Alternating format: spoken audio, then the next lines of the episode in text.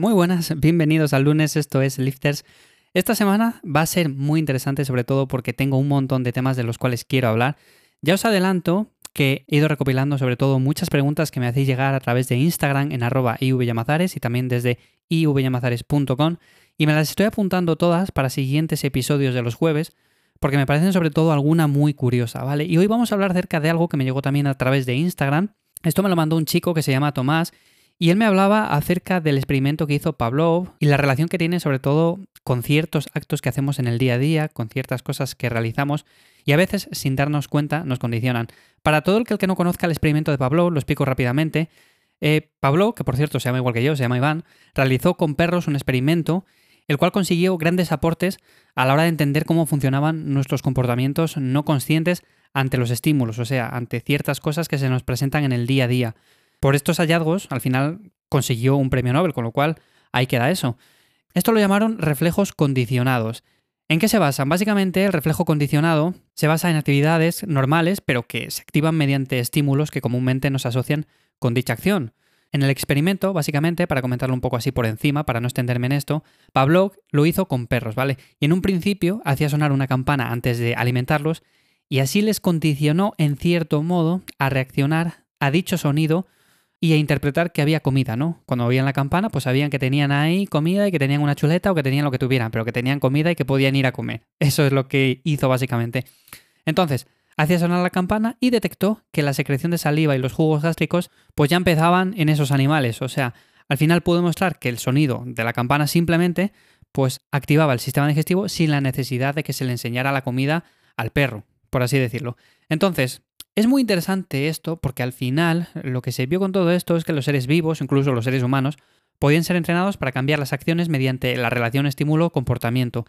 Y como digo, eh, este chico me escribió por Instagram para que hablara un poco acerca de esto y me parece interesante sobre todo porque él me comentaba que en una época que tuvo que ponía cierta música en Spotify y demás, bueno, que en cierto modo al final llegó un tiempo que se acostumbró a una canción esto lo podemos también ver con ciertas cosas, pero bueno, se acostumbró a una canción en concreto, se acostumbró a una lista de reproducción o a lo que quieras, y al final eso, con el paso del tiempo, llega a un punto que cuando lo escuchas en otro sitio, ya solamente te motiva el ir a entrenar, aunque estés, por ejemplo, en una cafetería eh, tomándote un café con un croissant.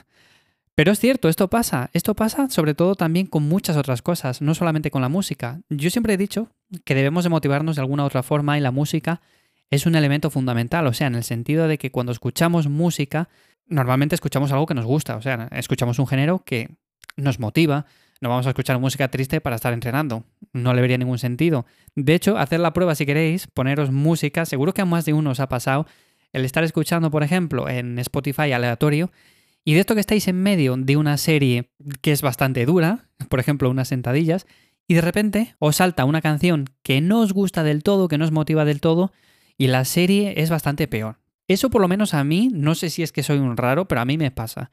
O sea, yo estoy en medio de una serie, como me salta una canción que de repente que no me motiva mucho, esa serie es complicada, ¿eh? ya de sacarla adelante. Entonces, en este sentido, lo que me comentaba es que, bueno, se acostumbró de forma involuntaria, de forma inconsciente, a una lista de reproducción, a unas canciones en concreto, que al final le motivaban a entrenar casi sin él saberlo. O sea, cuando él estaba por ahí quizás y escuchaba de repente esa canción o esas canciones, pues al final lo interpretaba como que tenía un subidón de energía, como que le motivaba para ir a entrenar, aunque estuviera haciendo cualquier otra actividad. Entonces esto me parece importante, sobre todo también de cara a hacer cualquier actividad al aire libre, salir a correr o hacer deporte también, porque muchas veces no le prestamos atención a esas cosas, o sea, no le prestamos atención ni a lo que estamos escuchando, ni a la ropa que nos ponemos, y a mi modo de ver, esto nos motiva mucho, y no solamente de forma voluntaria, sino que también de forma inconsciente, hace que en siguientes entrenamientos nos vayamos acostumbrando a una metodología de entrenamiento y poco a poco vayamos asociando esos pequeños gestos en algo bueno para nosotros. Por ejemplo, si antes de salir a correr nos ponemos unas determinadas zapatillas o una determinada ropa, evidentemente, cada vez que nos pongamos esa ropa, pues con el paso del tiempo vamos a ir cogiendo la costumbre y vamos a ir cogiendo esa motivación de cara a salir a correr, a hacer esa actividad. O por ejemplo, si vamos a hacer sentadillas y tenemos las típicas zapatillas de alterofilia para hacer sentadillas, pues evidentemente ya asociamos eso con motivación, con un gesto de que vamos a hacer una sentadilla. Bueno, estamos con energía y de una forma u otra eso también motiva muchísimo. Y la música igual, por supuesto, como decía anteriormente, lo que me comentaba era eso. Y sí que es cierto que al final esto se suele dar. A mí me ha pasado también y seguro que a muchos de vosotros también. Y no solamente con música, sino también, por ejemplo, con un vídeo de YouTube que os motive a la hora de hacer cualquier actividad. Entonces, como veis, el experimento de Pavlov vio básicamente eso, que podíamos entrenar dichas acciones o cambiarlas mediante la relación estímulo-comportamiento. O sea, al final lo que se vio con estos animales es que si se les enseñaba simplemente a que tenían comida cuando sonara una campana, aunque no se les presentara ese alimento como tal, no les pusieras allí la comida delante de ellos, oían o escuchaban la campana y sabían, por ejemplo, que tenían comida. Luego es cierto que para hacer el experimento no les dejaba allí la comida, pero aún así vio cómo salivaban y cómo el sistema digestivo se activaba.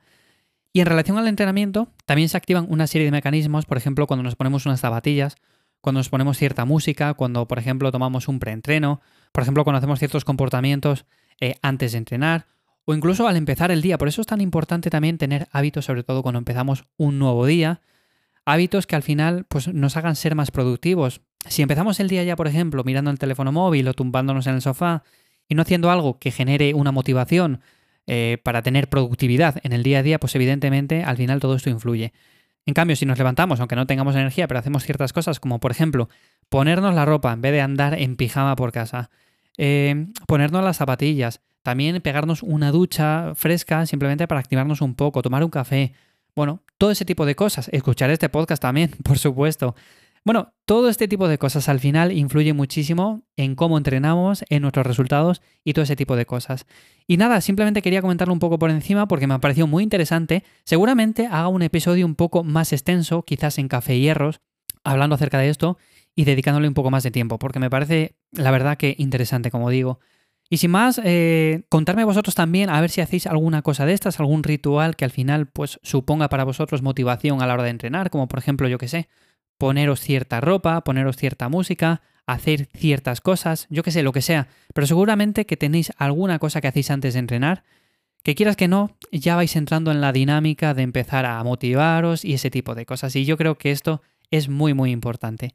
Y sin más nada, hasta aquí el episodio de hoy. Mañana va a ser un episodio muy interesante porque tengo pensado hablar acerca de algo muy relacionado también con la pregunta del jueves y que no sé si habrás oído hablar de ello, pero bueno, es, bueno, como digo, bastante interesante. Eh, nos escuchamos mañana martes en el episodio de Lifters y sin más que paséis un buen día. Chao.